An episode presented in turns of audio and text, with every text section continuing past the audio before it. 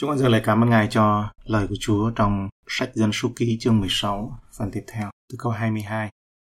Hai người bèn sắp mặt xuống đất mà rằng, Ôi Đức Chúa Trời là Chúa của thần linh mọi xác thịt, chỉ có một người phạm tội mà Chúa lại nổi giận cùng cả hội chúng sao? Đây là tình yêu tuyệt vời của môi xe và Aaron. Rõ ràng một trong những lý do Đức Chúa Trời cho phép xảy ra một sự kiện đau đớn như vậy trong cuộc đời của môi xe là Đức Chúa Trời muốn thấy tình yêu nhân hậu này được chiết xuất ra từ môi xe. Có lẽ chỉ có lời cầu nguyện của môi xe và Aaron mới có thể cứu mạng những người đang cố gắng hạ gục họ. Tình yêu dành cho những người không xứng đáng như vậy cho thấy môi xe và Aaron đang lớn lên, trưởng thành hơn ở trong tình yêu và được biến đổi theo giống như hình ảnh của Chúa Giêsu trước khi Chúa Giêsu ngài bước đi ở trên đất này. Một lần nữa, tầm quan trọng của việc cầu nguyện được nhấn mạnh. Có vẻ như nếu không có lời cầu nguyện thì hội chúng nổi loạn sẽ bị tiêu diệt hết. Chúng ta nên nghĩ rằng lời cầu nguyện của môi xe là rất cần thiết. Rằng chỉ có một người phạm tội mà Chúa lại nổi giận cùng cả hội chúng sao? Môi xe và Aaron đã thấy điều đó. Mặc dầu nhiều người đã tham gia, ít nhất là hơn 250 người, thì một người đàn ông là trung tâm của tất cả, đó là Cô-rê. Tội lỗi của ông, việc ông vẽ ra một nhóm cho mình là nguyên nhân của tất cả mớ hỗn độn này.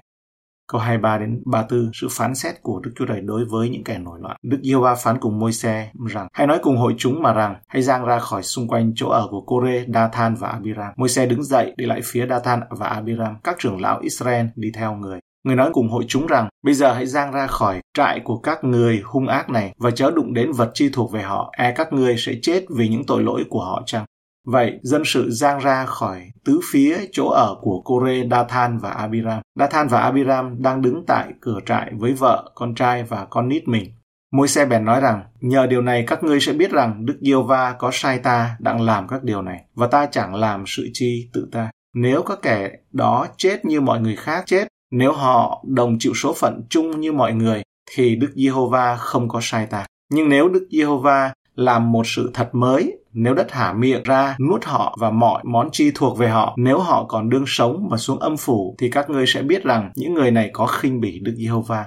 Vừa khi môi xe nói dứt các lời này, đất ngay dưới chân họ bèn nứt ra, hả miệng nuốt họ, ra quyến với thầy phe cô rê cùng tài sản của chúng nó. Các người còn đương sống và mọi vật chi thuộc về họ đều xuống âm phủ, đất lấp lại và chúng nó bị tiêu diệt khỏi hội chúng. Cả Israel ở xung quanh nghe tiếng họ la đều chạy trốn, vì nói rằng chúng ta hãy coi chừng kẻo đất nuốt chúng ta chăng.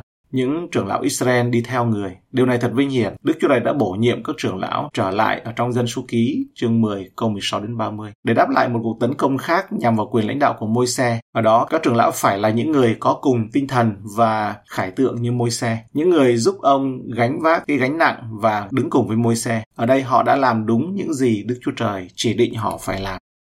E các ngươi sẽ chết vì những tội của họ chăng? Để đáp lại mệnh lệnh của Đức Chúa Trời, môi xe phải rời khỏi lều của những kẻ cầm đầu nổi loạn, Kore, Dathan và Abiram, yêu cầu dân chúng tách mình ra khỏi giữa những kẻ gây chia rẽ. Dân Đức Chúa Trời ngày nay cũng nên có thái độ như vậy. Họ nên tránh xa những người gây chia rẽ, tranh luận hay tranh cãi trong thân thể của Đấng Christ. Bạn đừng ở gần họ nếu Đức Chúa Trời sẽ đối phó với họ. Một người đàn ông hay chia rẽ hay tranh cãi sẽ ảnh hưởng đến bạn và bạn đừng để bị chuốc lấy cùng tội lỗi của họ. Cái hậu quả giống như vậy. Tân ước cũng nói theo nguyên tắc tương tự như thế này trong trách tiết chương 3 câu 10 11. Sau khi mình đã khuyên bảo kẻ theo tà giáo một hai lần rồi thì hãy lánh họ, vì biết rằng người như thế đã bội nghịch mà cứ phạm tội thì tự đoán phạt lấy mình. Roma chương 16 câu 17 18. Hỡi anh em, tôi khuyên anh em coi chừng những kẻ gây nên bè đảng và làm gương xấu, nghịch cùng sự dạy dỗ mà anh em đã nhận, phải tránh xa họ đi. Vì những kẻ đó chẳng hầu việc đấng Christ, Chúa chúng ta, song hầu việc cái bụng họ và lấy những lời ngọt ngào dua nịnh, dỗ dành lòng kẻ thật thà. Hãy nhớ, mọi người hay chia rẽ, hay tranh cãi sẽ không bao giờ tự nhận mình là người hay gây chia rẽ. Họ luôn coi công việc của cái bụng họ là một mục đích cao cả. Do đó, cơ đốc nhân cần sự sáng suốt, cần sự phân biệt, trưởng thành để nhìn những người khác làm gì, không chỉ là những gì mà họ nói. Nhờ điều này các ngươi sẽ biết rằng Đức Chúa Trời đã ban cho môi xe cái nhìn siêu phàm để biết một số sự phán xét đặc biệt. Đó là một điều mới sẽ đến với Kore, Dathan và Abiram. Đất sẽ nuốt chửng họ, bằng chứng rằng những người này đã chối bỏ Chúa. Đất ngay dưới chân họ bèn nứt ra, hạ miệng nuốt họ. Đây chỉ là cách mà Kore, Dathan và Abiram bị tiêu diệt cùng với gia đình của họ. Chúng ta có thể khó chịu khi thấy các gia đình cũng bị phá hủy, nhưng điều đó cho thấy rõ ràng rằng các gia đình của những người nổi loạn, chia rẽ, tranh chấp cũng phải gánh chịu thường rất nhiều hậu quả. Câu 35 Rồi một ngọn lửa từ Đức Yêu Va lòe ra thiêu hóa 250 người đã dâng hương. Đức Chúa Trời đã có sự phán xét dành riêng cho những ai đồng ý thỏa hiệp với hội Cô-rê. Mặc dầu không khủng khiếp bằng sự phán xét mà chính Cô-rê đã nhận, sự thờ phượng của họ đã không được đón nhận câu 36 đến 40. Đoạn Đức Yêu Va phán cùng môi xe rằng: Hãy nói với Eleasa, con trai thầy tế lễ Aaron, biểu lượng các lư hương ra khỏi chỗ lửa cháy và đổ lửa của các lư hương nơi xa, vì lư hương đã nên thánh. Còn những lư hương của các người đã phạm tội cùng sanh mạng mình, người ta phải lấy làm thành những tấm rát mỏng để bọc bàn thờ, bởi các lư hương đã dâng trước mặt Đức Yêu Va đã trở nên thánh. Những tấm rát đó sẽ dùng làm một dấu cho dân Israel. Vậy Eleasa, thầy tế lễ, lấy những lư hương bằng đồng của các người bị thiêu đã dâng lên và người ta làm thành những tấm rát mỏng để bọc bàn thờ. Ấy là một kỷ niệm cho dân Israel để người nào ngoại dòng Aaron chưa đến gần đặng sông hương trước mặt Đức Giê-hô-va, kẻo e đồng số phận cùng Cô-rê và bè đảng người theo lời Đức Giê-hô-va đã cậy môi xe truyền dạy. Hãy lượm các lư hương ra khỏi chỗ nơi hư lì với đã nên thánh người ta phải lấy làm thành những tấm rát mỏng để bọc bàn thờ. Lư hương được đập phẳng và dùng để che bàn thờ chính. Những lư hương của những kẻ nổi loạn là thánh và được bảo tồn bởi vì Cô-rê và những người đi theo của ông thờ phượng sai mặc dầu họ đã thờ phượng đúng Chúa. Matthew chương 7 câu 22 đến 23 nhắc nhở chúng ta. Ngày đó sẽ có nhiều người thưa cùng ta rằng, lạy Chúa, lạy Chúa, chúng tôi chẳng từng nhân danh Chúa mà nói tiên tri sao? Nhân danh Chúa mà trừ quỷ sao? Lại nhân danh Chúa mà làm nhiều phép lạ sao? Khi ấy ta sẽ phán rõ ràng cùng họ rằng, hỡi kẻ làm gian ác ta chẳng biết các ngươi bao giờ, hãy lui ra khỏi ta.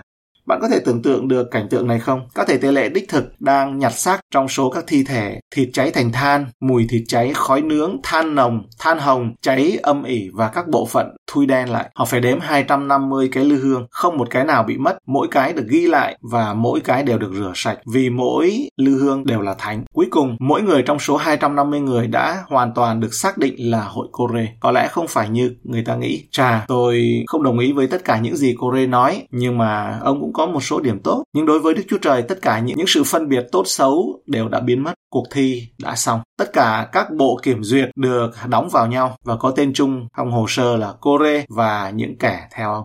Xét về nguyên tắc tấm lòng, nếu điểm 10 là đậu mà thiếu dẫu nửa điểm thì vẫn là trượt. Và 9 điểm rưỡi là tốt, cái phần tốt đó nhưng không đủ để đậu gọi là thiếu cũng là trượt.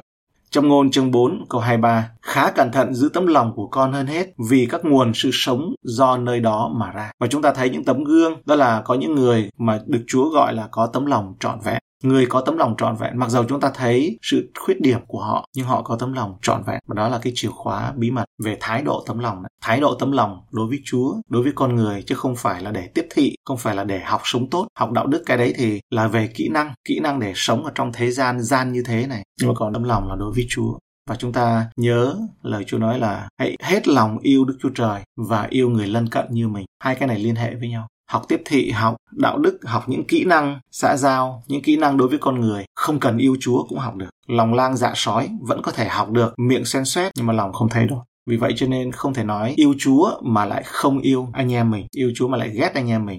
Hãy đổ lửa của các lư hương ra nơi xa. Ngọn lửa của những kẻ nổi loạn trở nên không thánh và phải bị đổ ra xa. Ngọn lửa đó trở nên lạ bởi vì họ đã phạm tội. Như câu trên nói là họ đã phạm tội với sinh mạng của mình, phạm tội với linh hồn của mình. Và trong tấm lòng của họ nó nhiễm ra và không thể chấp nhận được đối với Chúa chút nào. Và người làm thành những tấm rát mỏng để bọc bàn thờ. Ấy là một kỷ niệm cho dân Israel. Chúng ta lưu ý thêm, hôm qua chúng ta có xem đó là ngọn lửa. Lửa thường là lư hương là lấy lửa chung là từ nơi trong bàn thờ chứ không phải là tự người lấy lửa. Đó là theo nguyên tắc nhưng mà cái ngọn lửa này ấy, là khi mà những người cầm đó thì phải bị đổ đi. Chúng ta thấy trong cái sự ăn năn ấy, còn nếu tiếp tục ấy, và đây là nguyên tắc, nếu tiếp tục thì nó sinh ra ấy là đức thánh linh giả nếu tiếp tục mà bước đi không không bỏ cái lửa này đi ấy, đó là đức thánh linh giả. Là cái mà đức thánh linh nhưng thật ra ấy, là đức thánh linh đã lìa rồi. Đức thánh linh không còn ở cùng tại vì đức thánh linh chỉ tôn vinh chúa giêsu thôi. Đức thánh linh chỉ tôn vinh chúa giêsu thôi. Nhưng mà còn nếu không ấy, như lửa của những người này vẫn có. Cái nguồn gốc ban đầu ấy thì là lửa tốt. Lửa từ nơi lửa từ trời. Nhưng mà nếu mà bị sai ấy, mà lẫn xác thịt vào trong đó thì chắc chắn đức thánh linh không thể ở cùng được mà cái linh khác nó nhảy vào. Cái ngọn lửa này là phải bị đổ đi. Đây là một cái hình bóng ngày nay cho chúng ta mà Paulo nói đó là có được thanh linh giả, Chúa Giêsu giả, tin lành giả đấy. cũng nói về Chúa, cũng ok đó cho nên đừng tin điều người ta nói mà hãy tin vào việc người ta làm. Những lư hương do đó được tưởng niệm và dùng như một lời nhắc nhở quan trọng. Khi mà dâng những của tế lễ ở trên bàn thờ bằng đồng ấy, thấy những cái chỗ gồ ghề bởi vì lấy búa đập ra những cái lư hương này đập thành cái tấm giáp tấm kim loại tấm đồng kim loại mỏng ấy bọc cái bàn thờ đó. Và bàn thờ nhìn thấy nó gồ ghề nó sần sùi vì những cái nhát búa đập ấy để nhắc nhở cho cái người dân tế cho thầy tế lễ khi mà làm cái đó về cái sự kiện nó đã xảy ra để làm gương. Đức Chúa Trời bổ nhiệm các nhà lãnh đạo của Ngài và đừng ai ấy trở nên kẻ nổi loạn gây chia rẽ như Cô-rê. Nếu các cơ đốc nhân ngày nay gặp phải một sự lãnh đạo không tin kính gây chia rẽ, nếu sự lãnh đạo đó là bất khiết, tình dục ô uế, bẻ cong lời Chúa, những giá trị của lời Chúa, thậm chí lạm dụng những đoạn kinh thánh như thế này, trở lại đe dọa dân sự Chúa, để nhốt tù để bắt làm tôi mọi những con cái Chúa. Ở trong sự sợ hãi, sợ bị rùa xả, dùng hỏa ngục để dọa thì họ nên làm điều mà 250 người của hội Cô-rê đã không làm. Vậy chúng ta sẽ làm gì? Điều đúng đắn cần làm nếu có thể hãy loại bỏ chính mình khỏi những người lãnh đạo như vậy mà không trở nên nổi loạn và chia rẽ. Nếu không thể được thì hãy giao việc đó lại cho Đức Chúa Trời giải quyết bởi vì David đã cho phép Chúa xử lý hãy để giao phó lại sao lơ cho Đức Chúa Trời. Thay vì tự mình giải quyết vấn đề, nhưng điều cần làm ấy đó là cần phải tách mình ra khỏi một sự lãnh đạo sai lạc. Đó là tinh thần của Matthew 24 ấy. Và dường như ấy, thì giống như là trong hội Cô-rê này nó là đông đảo thì một dự báo tiên tri, một hình bóng cho ngày nay sự lệch lạc ngày nay nhiều giáo phái nhiều nơi ấy, đã chấp nhận những cái giá trị ngược với kinh thánh có những chuyện ngoại tình ô uế bất khiết tà dâm mà không giải quyết hoặc là giấu nhẹ hoặc không dám nói vì sợ hãi không dám lên tiếng bởi vì sợ hãi chúng ta sẽ làm gì trong ấn bản kinh thánh Hebrew của cựu ước ấy thì Sách Dân số ký chương 16 câu 36 là bắt đầu một chương mới, tức là bước sang chương 17. Dân chúng xì xào chống lại môi xe và Aaron. Câu 41 theo cái bản này. Ngày mai cả hội chúng Israel làm bằng cùng môi xe và Aaron rằng mà rằng hai người đã làm chết dân của Đức Giê-hô-va, tội nghiệp cho ông môi xe. Ông chắc chắn hy vọng rằng mọi rắc rối sẽ kết thúc khi phiến quân bị phán xét. Nhưng bây giờ ông phải đối phó với những người gọi là đồng cảm trở thành đồng lõa với những người gây chia rẽ và những người cảm thấy có tội lỗi những người gây chia rẽ và những người đồng cảm với tội lỗi của của những người đó, trở thành đồng lõa luôn. Nói rằng à, môi xe ông đã giết dân của chúa lời buộc tội của họ chống lại môi xe rất là vô lý. Chắc chắn môi xe không giết không giết họ. Khi mà đất mở miệng ra, nuốt chửng hơn 250 người, rõ ràng đó là bàn tay của đức chúa trời, không phải là của môi xe qua đây chúng ta thấy đoạn đường trong đồng vắng, chúa muốn để lấy cái xác thịt ra. Còn xác thịt thì không thể lớn lên cho nên ấy, là đoạn đường đồng vắng Chúa bảo là để cho mọi cái điều trong lòng của ngươi lộ ra. Nếu như chúng ta muốn biết một trong những nguyên tắc để cho được trưởng thành ấy thì điều đầu tiên ấy đó là Chúa làm cho lớn lên. Điều thứ hai ấy là mỗi chúng ta cần mang thập tự giá. Để mang thập tự giá là chúng ta cần biết xác thịt là gì, mang thập tự giá. Còn nếu xác thịt ấy mà chúng ta vẫn cứ xác thịt 100% rồi sau đó đến với Chúa ăn ăn rồi sau đó lại xác thịt rồi sau đó lại ăn năn mà không can đảm mà lại hèn nhát với chính mình. Có nghĩa là ôm chầm lấy xác thịt của mình. Rồi đến ăn năn ấy thì chúng ta cần xem lại. Bởi vì chúng ta giống như cái đồng hồ cát thôi một ngày nào đó đồng hồ nó cũng sẽ đến cái bến cuối của nó. Mà đây ấy, như vậy thì sự lớn lên đó là gì? Sự trưởng thành ở đây ấy đó là cái xác thịt ấy nó nó cần phải đối diện. Không đối diện thì mình có theo chúa bao nhiêu ấy thì vẫn là xác thịt cái bài học mà về học thuộc lòng kinh thánh ấy, người chị em nói bà Susan nói rằng ấy, là nếu lúc trẻ mà không xử lý nó xử lý những cái khó tính ấy, những cái cáu cặn trong tính cách ấy, thì về già ấy sẽ không tìm thấy sự dịu dàng giống như là đãi vàng cũng không ra nữa. Về già ấy thì lại rất là khó tính rất là khó nét cái nguyên tắc đó là sự lớn lên. Và trong dân chúa này ấy, họ đi theo chúa đây rồi nhá. Nhưng mà cái xác thịt của họ vẫn cứ còn. Cho nên đùng một cái là đây là họ bị cận thị này, bị mù này, rồi quên hẳn sự được giải cứu ra khỏi. Sự làm sạch tội tức là giải cứu ra đi qua biển đỏ, quên hết mọi cái chuyện đó. Nói rằng ông đã giết dân chúa, mà rõ ràng là sự buộc tội là môi xe là vô lý. Chúng ta phải hỏi là tự nhiên giống như là bị bùa ếm, ai bùa ếm? Có một cái bàn tay rất lớn, bùa ếm đó là babylon. Những người này là sống trong thời kỳ mà họ đã bị tản lạc, tức là khi tháp ba bên bị đổ đấy, là babylon ấy, là bắt đầu từ đó đấy. gọi là cái tinh thần của babylon đã đã hành động. Đối với dân israel này, chúng ta cần liên hệ để cho biết nhé người ta rõ không ạ? Bởi vì khi Babylon Chúa đánh tản ra ấy, thì sau đó Chúa mới kêu gọi Abraham. Chắc chắn là môi xe không có giết họ. Và khi đất mở miệng ra để nuốt chừng 250 người ấy rõ ràng đó là bàn tay của Đức Chúa Trời chứ không phải là bàn tay của môi xe sờ sờ ra trước mặt rồi ấy, thế mà họ buộc tội môi xe câu 42 45 khi hội chúng đương hiệp nhau nghịch cùng môi xe, thì ngó hướng về hội mạc, sẽ thấy trụ mây bao phủ hội mạc và sự vinh quang của Đức Yêu Va hiện ra. Môi xe và Aaron đứng trước hội mạc. Đức Yêu Va phán cùng môi xe rằng, hãy giang ra khỏi giữa hội chúng này, thì ta sẽ tiêu diệt nó trong một lát.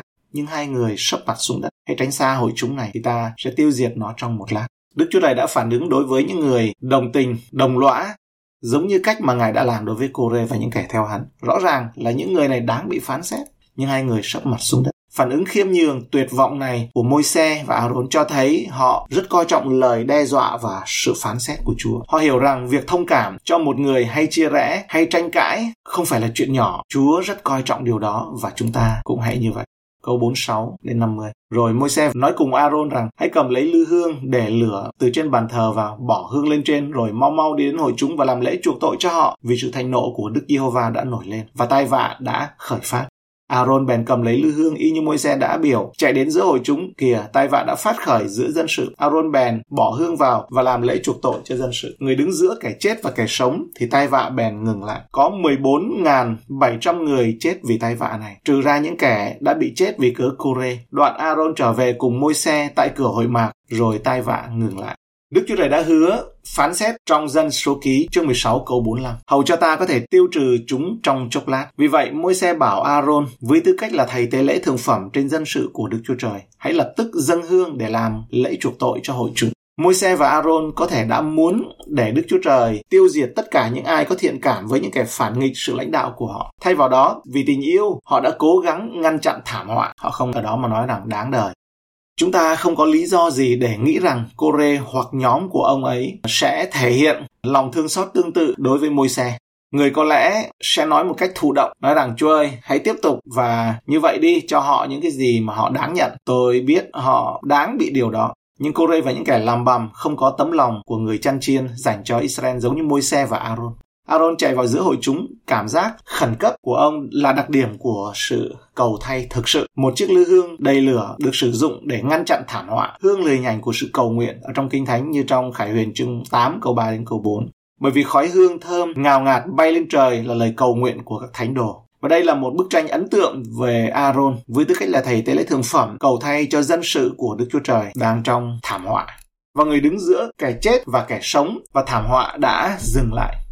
Cái thảm họa đã dừng lại ở nơi Aaron cầu nguyện. Người cầu thay làm điều tương tự ngày nay, nó đứng giữa kẻ chết và kẻ sống, cầu xin lòng thương xót của Đức Chúa Trời, gìn giữ và phát huy sự sống bằng lời cầu nguyện của họ. Đứng giữa người chết và người sống nói lên cái vấn đề nghiêm trọng của việc cầu nguyện, nó không phải là theo đuổi sự ngẫu nhiên, không có không phải là sự mặt bởi rèn luyện công đức, bởi tiêu chuẩn theo con mắt của mình là cải thiện bản thân, nhưng mà đó là lời cầu nguyện thúc đẩy bàn tay của Đức Chúa Trời.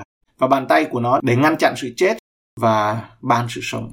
Lần cuối cùng chúng ta cầu nguyện như là như thể sống còn, sống chết ấy. Cầu nguyện giống như là để phụ thuộc vào ấy, hoặc sống hoặc là chết ấy. Thì lần cuối cùng chúng ta cầu nguyện đó là lúc nào. Những người chết trong trận thảm họa là 14.700 người. Đây là một con số lớn, nhưng không thể so với sự tiêu hao của cả nước. Ngay bây giờ, cả thế hệ vô tín đang bị diệt vong trong đồng vắng. Vì vậy, một thế hệ mới của đức tin và sự can đảm có thể được dấy lên để tiến chiếm đất hứa. Quan trọng nhất, Aaron. Công việc của thầy tế lễ thượng phẩm ở đây là một bức tranh về Chúa Giêsu Christ, là thầy tế lễ thượng phẩm của chúng ta. Và công việc của Ngài thay mặt chúng ta. Chúng ta là những tội nhân đáng bị phán xét. Chúng ta đã mắc phải tai vạ. Đấng cứu rỗi của chúng ta đã được sai đến trong sứ mạng của Ngài. Ngài đã bị chuộc tội và tấn công một cách bất công. Ngài cầu nguyện thay cho chúng ta. Ngài chạy vào giữa để cứu vào giữa con người. Ngài đến trở nên xác thịt giữa trong xác thịt luôn. Ngôi lời đã trở nên xác thịt Ngài đứng giữa sự chết và sự sống cho chúng ta và Ngài là cơ hội duy nhất để được cứu rỗi, là ranh giới phân chia giữa sự sống và sự chết. Aaron khôn ngoan tự đặt mình vào con đường của thảm họa. Nó ập đến cắt đứt tất cả những cái gì trước đó và Aaron đứng đó, đứng giữa liên hoàn với cánh tay giang rộng và chiếc lư hương đung đưa về phía thiên đàng, đặt mình giữa phi tiêu của sự chết ấy và con người. Những cái mũi tên đang bay tới, dường như Aaron nói rằng hãy để nó xuyên qua tôi hoặc để hương thơm che chắn cho cả tôi và cho những người kia. Trích dẫn của Spurgeon.